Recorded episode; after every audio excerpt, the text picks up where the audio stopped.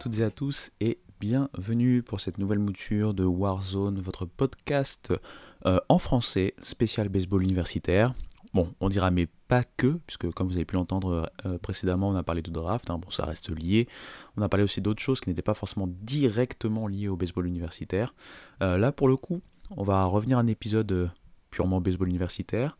Et puisque la saison s'est terminée, puisque on est dans une période un peu plus creuse, on va profiter après une première partie, on va dire news. il n'y en a pas beaucoup, je ne vais pas vous fatiguer avec beaucoup de news, mais, on va profiter pour repartir dans l'histoire, se replonger euh, notamment dans une euh, mouture euh, du tournoi national et notamment de ces collèges World Series historiques.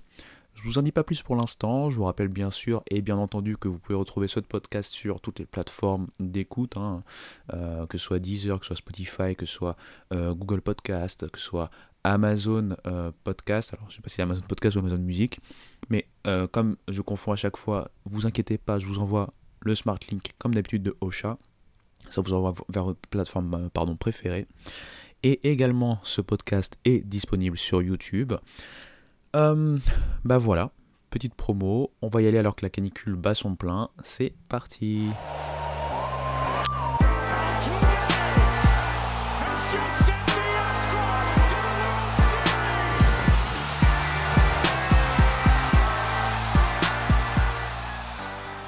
La première chose dont je voulais parler, c'est pas forcément une grosse news, mais c'est quelque chose d'assez habituel. C'est vrai que la saison, quand on parle des jeunes, hein, que ce soit le lycée ou l'université, ça se termine plutôt, on va dire, en juin. Et ensuite, il faut savoir, ça se termine jamais vraiment, puisqu'il y a ce qu'on appelle les ligues d'été. Il y a la fameuse Cape Cod League qui permet à pas mal de jeunes joueurs euh, de pouvoir continuer en fait à travailler hein, tout au sein, enfin jusqu'au bout de l'été. C'est pas la seule. Euh, j'ai vu récemment, en fait, notamment sur des baseball, des articles qui parlaient euh, de trois jeunes joueurs, dont qu'on espérait euh, voir un peu plus que ça cette saison, euh, c'est Jason Jones. Et par exemple, ces jeunes joueurs sont partis du côté euh, de la Northwood League, Northwoods League, pardon.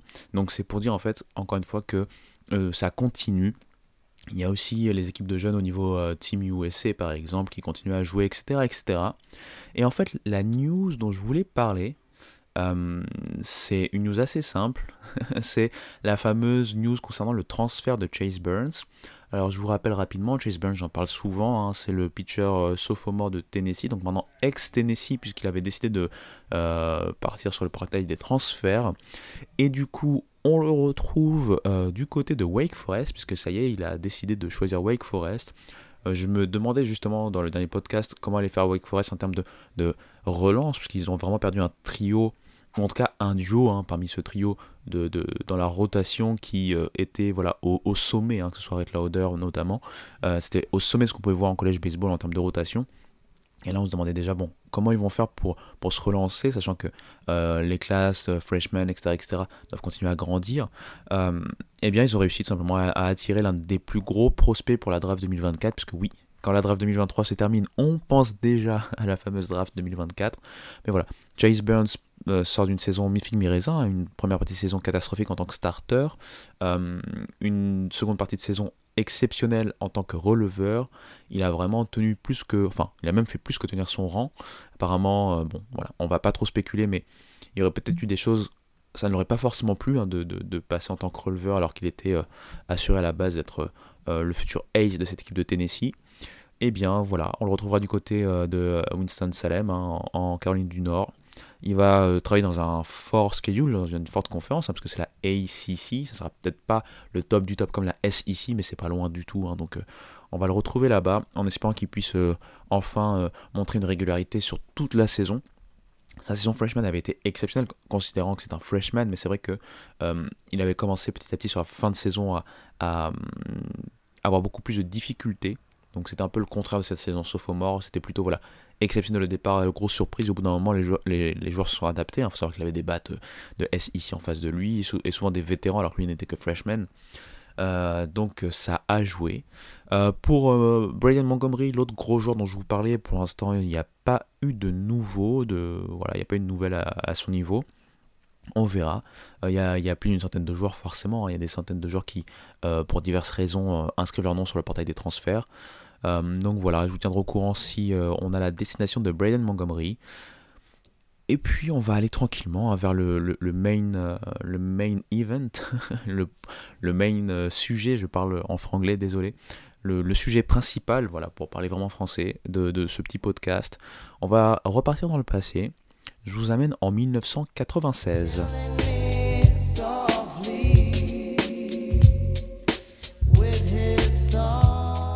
Alors, pour les plus jeunes d'entre vous, je resitue le contexte. En 1996, euh, c'est une année euh, assez spéciale en termes de pop culture. Euh, moi, à l'époque, j'avais 8 ans, j'allais sur mes 9 ans, enfin, j'allais avoir 9 ans en 96, et c'est l'époque où j'ai découvert Independence Day. Je pense qu'à l'époque, on était beaucoup plus permissif parce que, si je me rappelle bien, c'était interdit au moins 12 ans Independence Day. Enfin, je sais plus s'il y avait déjà les interdictions, donc euh, peut-être que je dis une, bêtise, mais je l'avais vu, du coup, euh, c'était assez exceptionnel.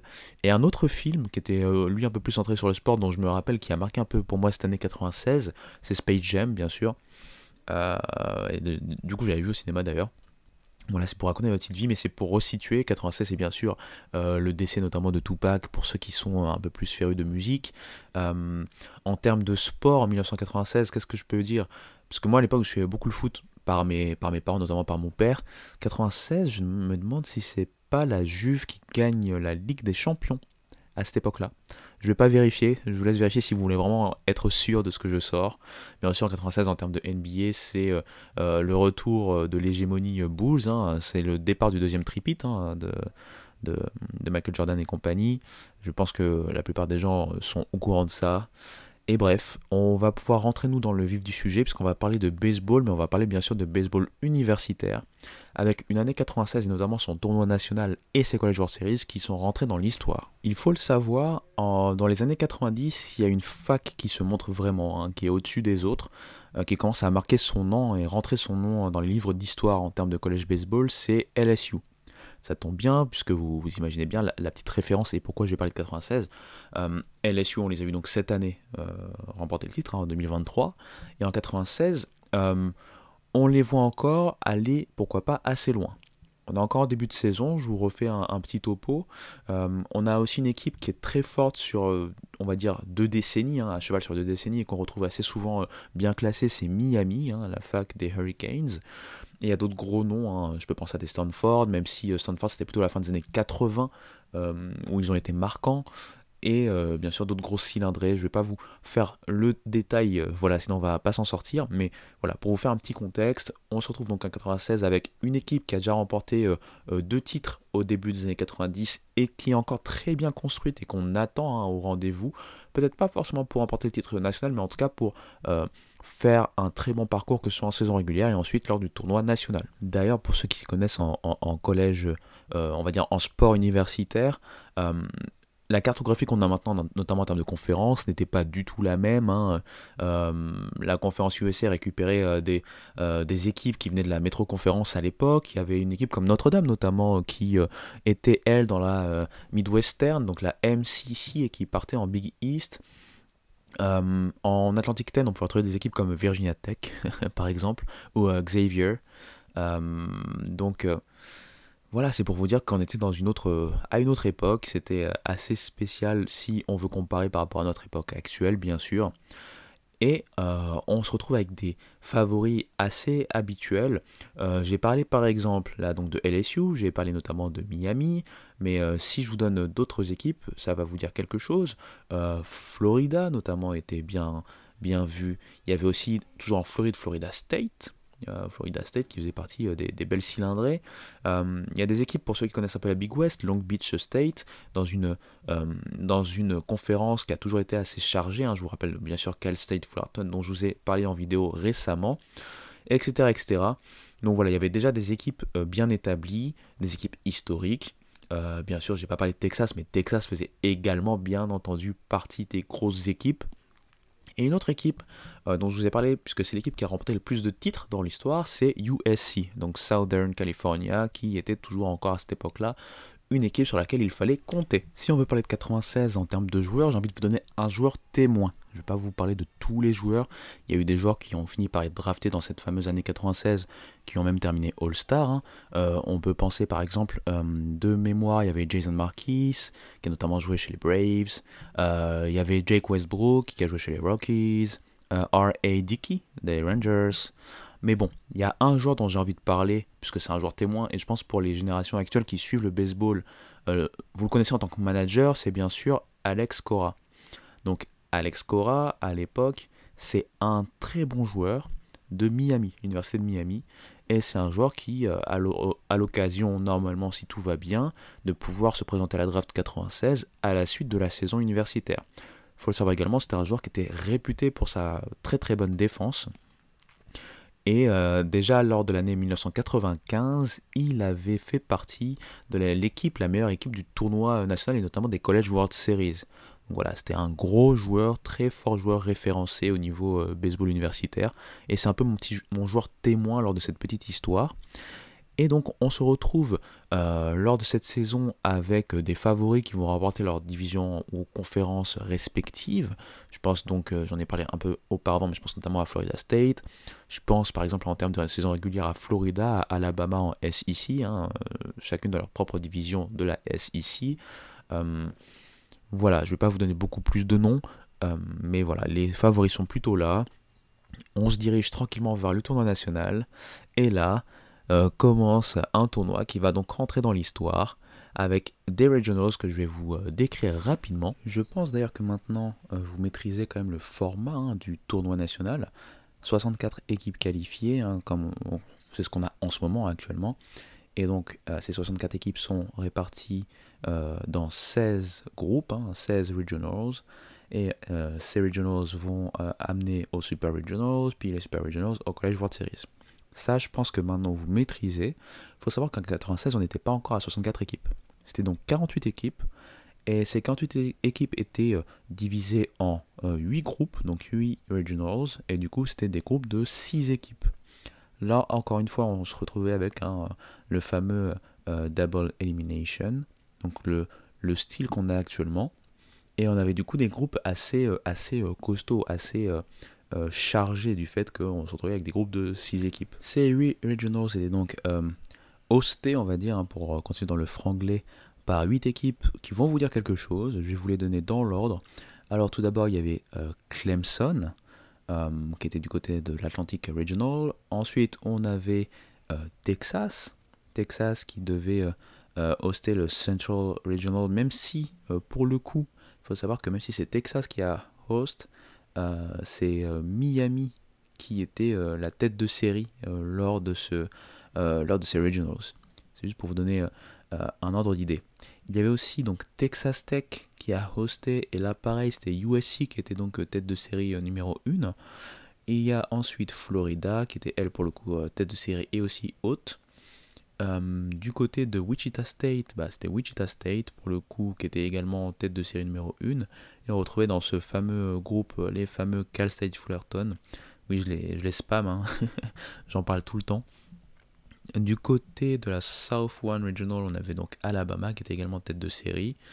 Et euh, du côté de l'autre South, c'est la South 2 Regional, on avait donc LSU également tête de série. Et pour finir, on avait du côté de l'Ouest, c'était Stanford, mais pour le coup c'était Florida State la tête de série on se retrouvait donc, comme je disais, avec des groupes très chargés, puisque euh, si je vous donne euh, quelques noms euh, par groupe, vous allez vous, ça va vous dire quelque chose. Hein. Par exemple, dans le groupe de Clemson, on pouvait retrouver Tennessee, pour ne citer que.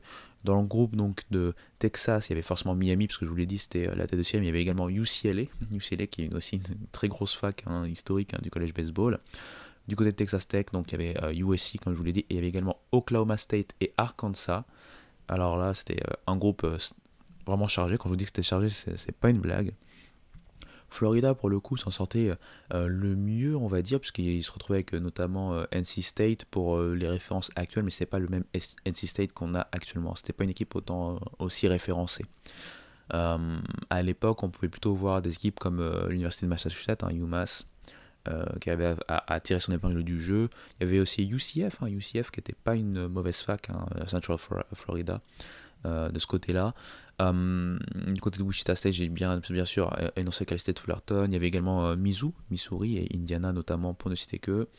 du côté d'Alabama, il y avait UVA, il y avait Notre-Dame notamment South Alabama. Je sais que South Alabama, c'est pas forcément la fac la plus connue, mais en termes de college baseball, c'est une fac qui, qui a son mot à dire. Sunbelt, souvent bien classé. Bon, par exemple, cette année, c'était un peu plus compliqué avec le, on va dire le challenge accru, notamment par l'arrivée de Southern Miss, pour, nous citer, pour, les citer, pardon. Et puis la, grosse saison de Coastal Carolina qui est aussi une grosse fac référencée. Mais voilà, South Alabama, ça reste une fac référencée. C'est pour vous donner encore un ordre d'idée de, euh, des groupes qu'on avait. Euh, du côté de, du hosté par LSU, on avait euh, Georgia Tech. Georgia Tech est une grosse équipe ACC actuellement, qui était déjà une équipe référencée. On avait Tulane qui est du côté de la AAC et qui était à l'époque une équipe référencée. Et enfin, donc du côté de Stanford, il y avait bien sûr Florida State pour le coup, il y avait aussi Mississippi State et il y avait UC Santa Barbara. C'est des équipes, euh, et, voire même Cal State euh, Northridge, euh, Northridge, pardon, parce que ce sont des équipes qui certes ne sont peut-être pas très connues quand on parle de sport universitaire en général, mais en termes de baseball en Big West, c'est ce qui, c'est aussi des équipes qui, qui, ont une histoire en fait, hein, une vraie histoire au niveau baseball. Bien sûr, il n'y a pas de collège World Series avec ces équipes-là hein, de gagner, mais c'est quand même des équipes qui ont, qui ont compté hein, dans l'histoire du collège, euh, du collège baseball. Donc voilà, je vais donner euh, voilà, du name dropping d'équipe, mais c'est pour vous dire voilà, que c'était vraiment vraiment chargé. Et pour le coup, en double elimination, bah, voilà, c'est encore plus chargé en termes de calendrier. On a eu, euh, on va faire dans le sens contraire cette fois-ci, on a eu pour commencer avec le, le de Stanford des gros matchs, notamment un énorme match entre Stanford et Florida State pour euh, continuer vers la finale hein, du, de ce regional avec une victoire de Florida State 5-4 dans, un match assez épique, mais ce n'est rien, ce n'est rien du tout en comparaison avec, et malheureusement je ne peux pas le développer parce que je vais vraiment aller jusqu'au College World Series, mais voilà, il y a eu un 20 à 19 euh, avec la victoire de Cal State Northridge, 20 à 19 de ces derniers face à Mississippi State pour euh, voilà, le, gros score hein, de, ce premier tour de ces regionals. Euh, il y a eu aussi un gros match euh, pour, pour, celui qui allait accéder à la finale entre Stanford et Cal State Northridge, avec la victoire de Cal State Northridge 4-3. Et Florida State s'en est sorti en, les étripant 9-2 hein, à ce moment-là. Et, et, du coup, d'ailleurs, petit aparté, je pense que j'ai fait une petite, une petite boulette, puisque j'ai dit euh, Regional, Supers et, euh, et College World Series, quoique peut-être je l'ai juste dit pour euh, le format actuel, mais du coup pour ce format-là, hein, les, vainqueurs de ces Regionals allaient en College World Series, puisqu'il y a 8 groupes, donc 8 équipes en College World Series, ça, ça ne change pas. Donc du coup ça allait directement en College World Series, il n'y avait pas de Super Regionals à cette époque-là. Donc Florida State était la première équipe, en fonction de ce que j'énonce, hein, qualifiée pour les College World Series. Du côté du groupe de LSU, LSU a plutôt eu. Euh, ça a plutôt été la balade. Hein. Je peux vous donner quelques scores assez impressionnants. Euh, il y a eu par exemple LSU qui gagne notamment euh, en finale face à Georgia Tech 29-13.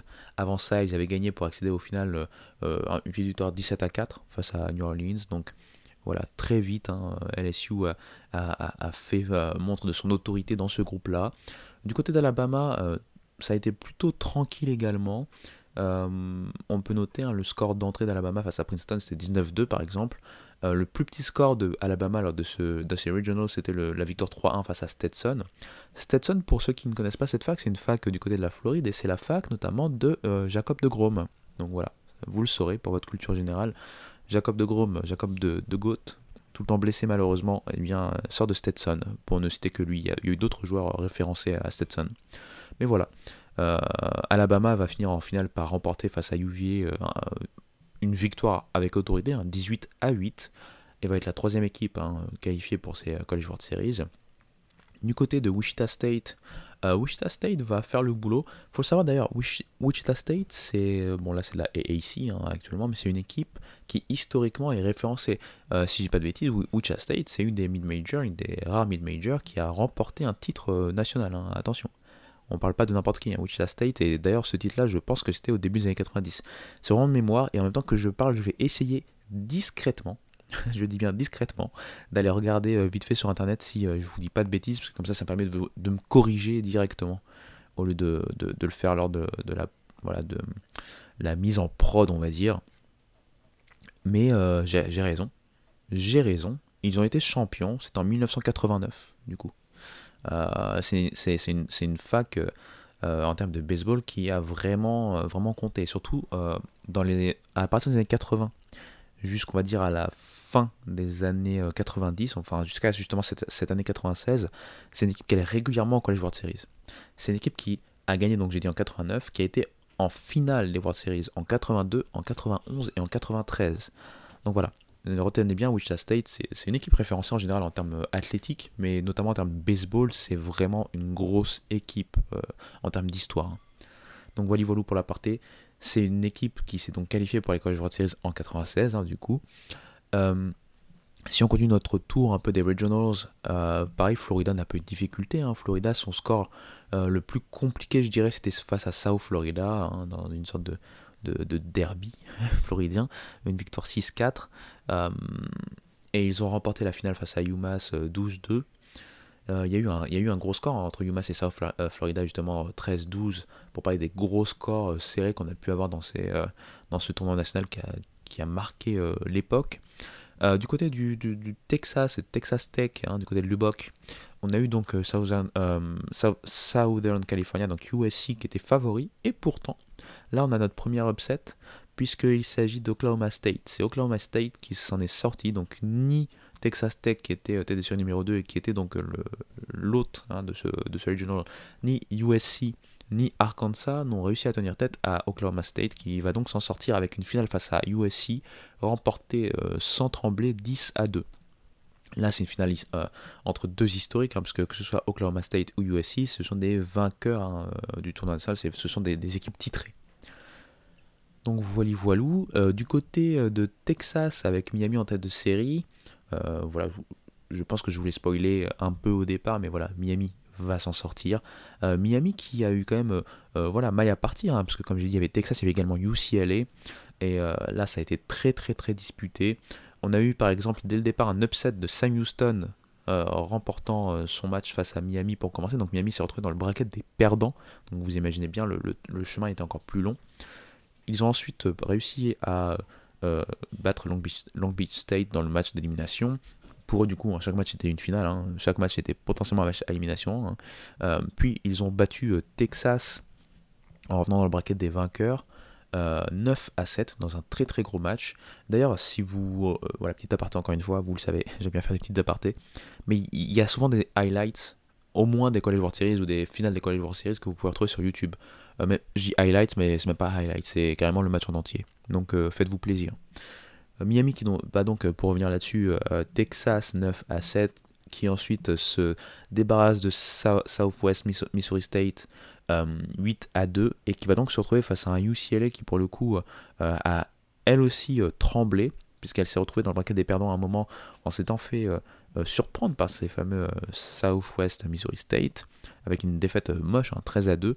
Ils vont pouvoir prendre leur revanche 9-4 et aller en finale face à Miami, mais ne feront pas le poids avec une victoire de Miami 8 à 4.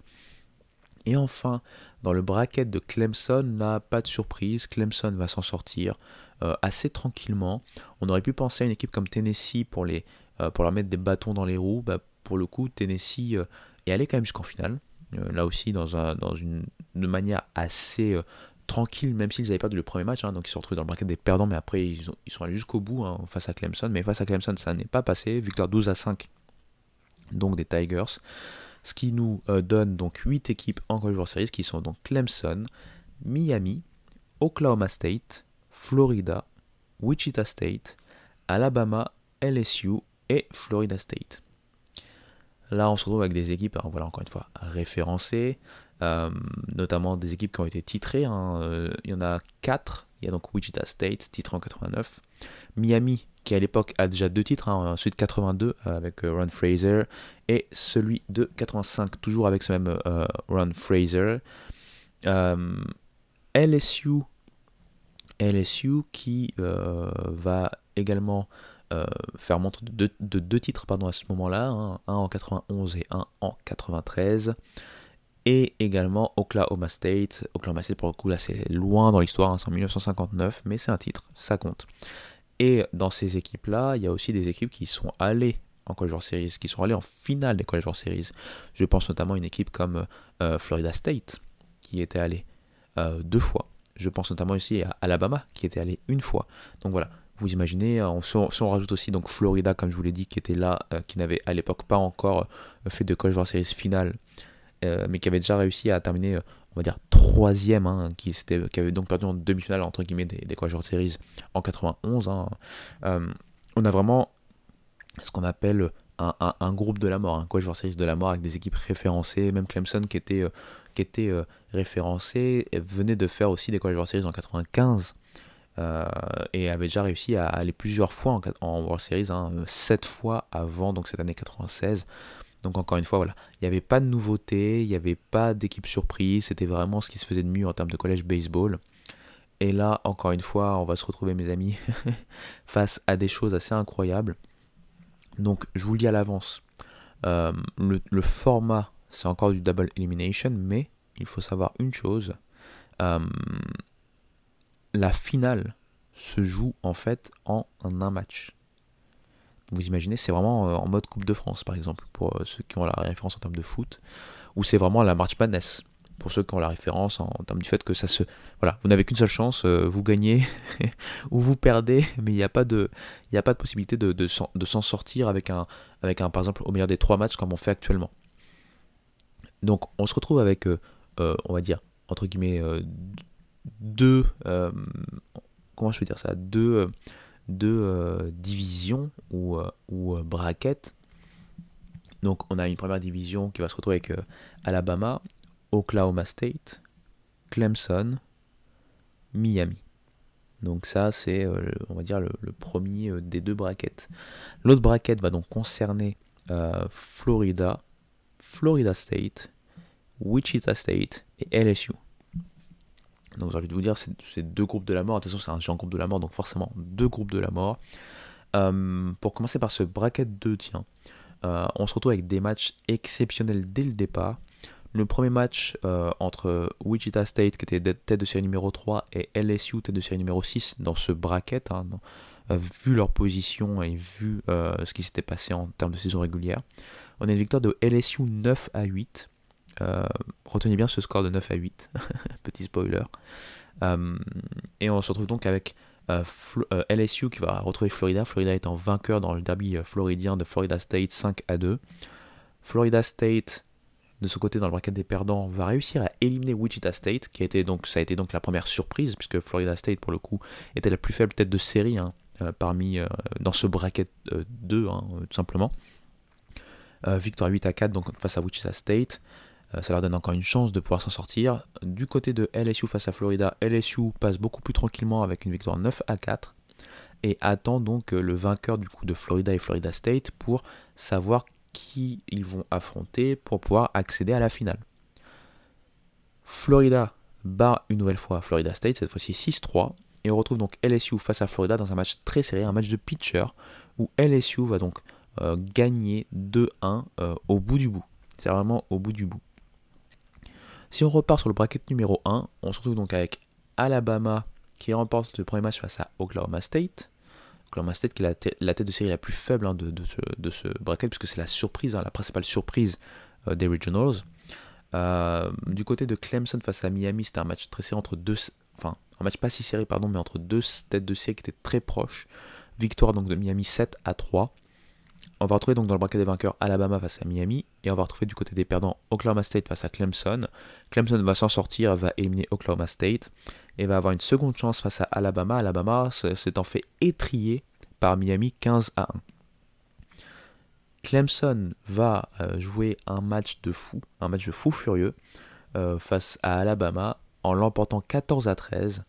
Euh, si j'avais vraiment le temps de parler du détail de chacun des gros scores, j'allais vraiment vous, le faire, mais c'est un match encore une fois euh, exceptionnel de ce que, j'ai pu lire. Hein. je n'ai pas pu le voir à l'époque, bien entendu, c'est quelque chose que j'ai pu lire. Euh, j'ai vu des highlights de ci de là, mais pas de ce match-là en particulier. Euh, moi, c'est plutôt les finales ou les demi-finales. Mais bref, donc au terme d'un combat de titan, Clemson s'en sort. Est-ce que ça les aura épuisés? Est-ce que ça aura une incidence sur leur match face à Miami On le saura peut-être jamais, mais en tout cas, Miami va du coup les étrier 14 à 5. Et on va se retrouver du coup pour la finale euh, tant attendue entre deux gros favoris, euh, deux équipes euh, dans les années 90 qui font voilà, ce qui se fait de mieux en termes de college baseball. Donc Miami, qui était déjà au College World Series l'année précédente, et LSU, qui eux étaient également au College World Series, mais pas l'année précédente, l'année encore d'avant, en 94, au sortir d'un titre qu'ils avaient obtenu en 93. Et avant de vous parler d'histoire et donc de cette finale que j'ai envie de décortiquer un peu plus, on va faire une petite quand même transition musicale.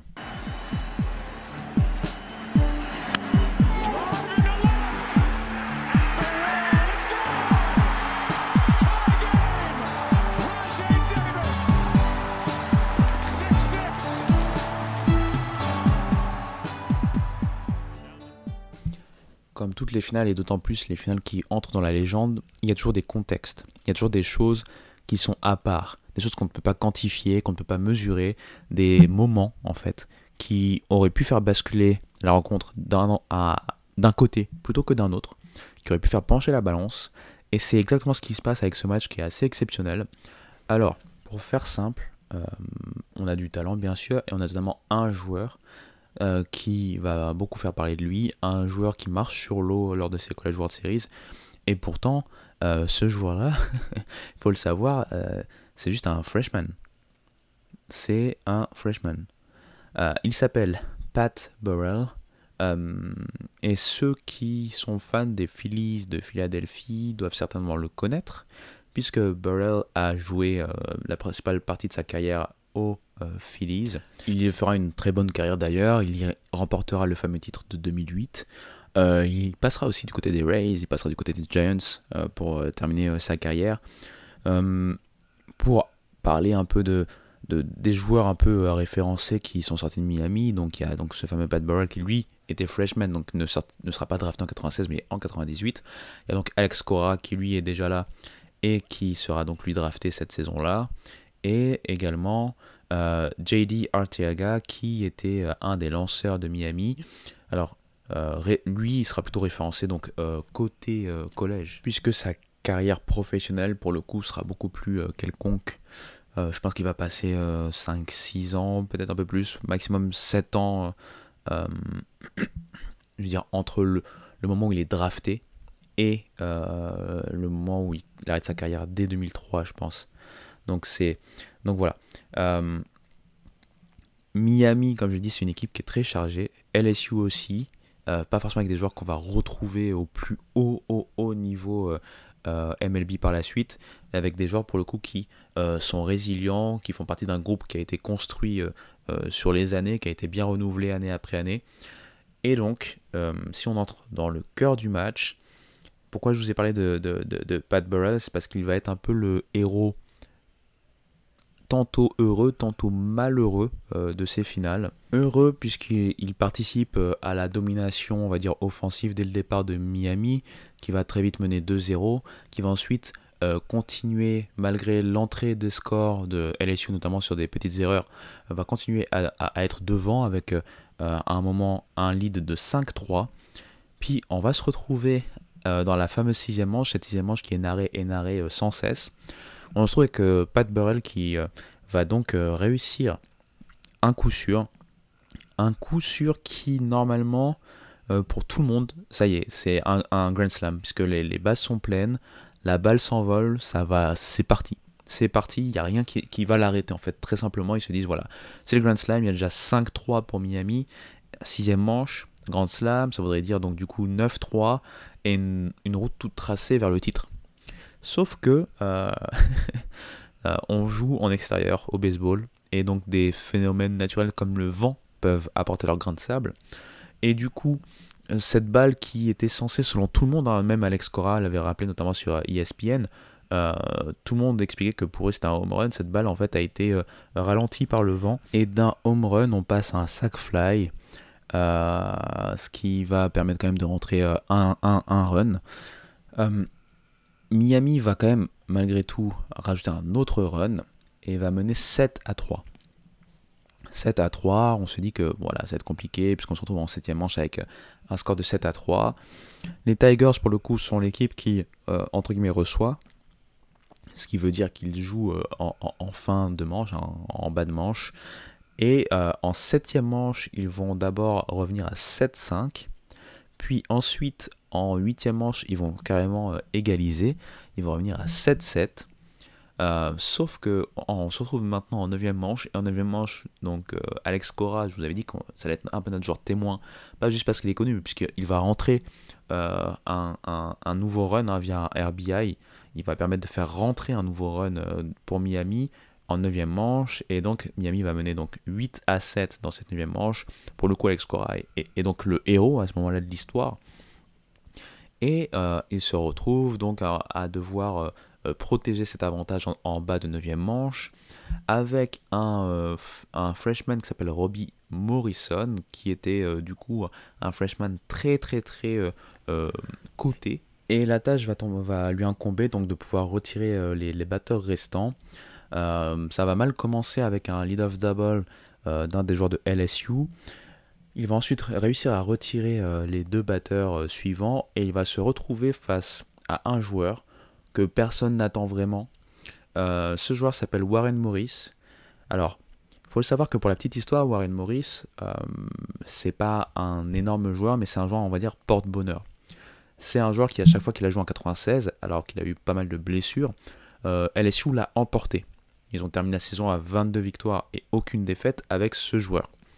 C'est un joueur qui, comme j'ai dit, a été pas mal blessé. Euh, il a du coup, quand il est revenu réintégrer, euh, euh, le line-up, il a joué vraiment en dernier batteur et c'était clairement un joueur de bunt. Il avait un problème en fait au poignet récurrent, une blessure qui l'a tenu éloigné des terrains. Il a joué avec cette blessure un moment, il y a une rechute. Donc la crainte pour LSU était très clairement de voilà, de le voir se faire retirer, le dernier batteur. On sait que pour la puissance, ça va être compliqué avec ce poignet. Euh, tout ce qui est espéré côté LSU, c'est au moins d'avoir un coup sûr pour pouvoir, euh, pourquoi pas, carrément égaliser. La crainte forcément pour Miami, vous l'avez compris, c'est de subir un coup sûr et de se voir être égalisé. Pourtant, la confiance est plutôt du côté de Miami, hein, avec, donc, comme j'ai dit, un, lanceur référencé face à un batteur euh, plutôt euh, diminué. Et euh, on va se retrouver face à un pitch, un, lancer. Le lancer le plus important, je dirais peut-être presque, de la carrière de ce Warren Morris, puisqu'il va réussir, en fait, tout simplement, de faire un walk-off home run, donc un two-run home run en walk-off, sur ce lancer qui était une balle courbe de la part de Morrison. Ce walk-off va donc rentrer dans la légende, hein, parce que comme je vous l'ai dit, hein, il y a tout ce contexte à l'américaine, ça fait vraiment en fait une histoire de film. Hein. ce joueur euh, diminué, euh, porte-bonheur, euh, plus personne n'y croit. Face à l'ogre en fait Miami, puisque c'est vrai que je ne l'ai pas dit en début de d'énoncer de cette rencontre, mais Miami est le clair favori entre ces deux équipes. Les deux équipes sont quand même des grosses favorites, on va dire, quand elles entrent dans la saison. Mais en termes de saison et en termes de ce qu'apporte Miami, euh, cette équipe qui est quasiment chaque année entre 93 et 99, hein, si je ne dis pas de bêtises, euh, au College World Series, euh, on les considère très clairement comme les favoris. Ils ont des joueurs universitaires All-Team, ils ont du Golden Spike ou du futur Golden Spike, ils ont des futurs joueurs référencés de MLB dans leur effectif. C'est un peu moins le cas pour LSU. Euh, mais bon, l'histoire est belle. LSU remporte son troisième titre, donc sur ce fameux Walk-Off Home Run. Donc je sais que c'est beaucoup moins épique quand c'est raconté sans beaucoup de contexte et de détails. Mais j'ai essayé de vous retransmettre un peu cette histoire, puisque c'est, une des histoires euh, qui, sur laquelle je suis tombé en fait très rapidement quand j'ai commencé à m'intéresser au collège baseball il y a à peu près 4 ans de cela. Et c'est ce qui m'a presque définitivement euh, convaincu d'essayer, alors que j'étais aussi un assez récent euh, spectateur du, de la MLB. Hein. J'ai commencé vraiment, vraiment, vraiment à regarder euh, de manière assidue la MLB en 2016. c'est l'année du titre des Cubs, si je me rappelle bien, parce qu'il y avait donc ce fameux ce fameux pari entre donc LeBron James côté Cleveland et donc Dwayne White côté Miami qui allait remporter euh, le titre. On connaissait donc la, la fameuse poisse, la fameuse malédiction des Cubs avant ça, etc., etc. On connaissait aussi le fait que les Guardians ou Cleveland en général n'avaient plus remporté de titre dans un sport majeur depuis euh, euh, plus d'une cinquantaine d'années à, cette époque-là. Et pourtant, côté basket, c'était la même année que donc Cleveland avait remporté ce fameux titre NBA avec la remontada passée de 3-1 à 4-3 face aux Warriors. Donc bref, euh, j'ai un peu dérivé. j'ai même un peu perdu le fil de ce que je voulais dire. Mais euh, Tout ça pour finir et revenir pour vous dire que euh, de l'histoire en college baseball, il y en a, des moments incroyables, il y en a. Si vous voulez regarder cette finale, je suis quasiment sûr que vous pouvez la retrouver même sur YouTube et en entier. Donc euh, n'hésitez pas à aller vous, informer, à aller voir. Moi, moi je l'ai vu en fait. Hein. Moi, euh, très clairement, c'est une des finales que j'ai vues. Euh, elle est annoncée comme l'une des plus belles, si ce n'est la plus belle finale de l'histoire de ce sport. Donc c'est pour vous dire à quel point elle est importante. Je sais très bien que je ne lui rends pas justice en en parlant dans un podcast où je donne très très peu, encore une fois, de, contexte, où aussi ma petite voix monotone ne, ne, rend pas compte de l'excitation qu'a pu avoir tout un public des deux côtés hein, euh, dans, cette, euh, dans, dans, ce stade à ce moment-là, à cette époque-là. Et donc un joueur comme Warren Morris qui euh, aura une carrière assez quelconque hein, en, en, MLB. Quelques années. et puis face à lui, le pitcher malheureux qui lui n'aura quasiment, n'aura d'ailleurs pas de carrière en fait MLB. Il sera, il sera drafté certes, mais je pense qu'il va faire que la, que, que, que la, que, pardon, que des mineurs ligues. C'est difficile de finir ce podcast, mais voilà. J'espère en tout cas que cette petite histoire, cette petite euh, ressucée dans le passé, c'est vrai qu'en podcast aussi sans image ça doit pas être euh, ouf, mais j'espère malgré tout que ça vous aura intéressé et plu. Pour le coup, ça sera un des podcasts peut-être les moins longs. Euh, quoique là, je suis en train de parler pour le rendre encore plus long que ce qu'il est censé être. Mais voilà. Encore une fois, le college baseball, c'est jamais complètement terminé. Je vous retrouve très bientôt pour de nouvelles histoires en termes de college baseball, mais également pour des nouvelles vidéos. J'en parle depuis euh, quelques podcasts, mais euh, c'est vraiment en préparation, notamment une nouvelle vidéo sur le Japon en préparation. Donc restez bien à l'écoute, restez bien aux alentours de euh, le Homera. On va continuer à parler baseball. À très bientôt. Ciao.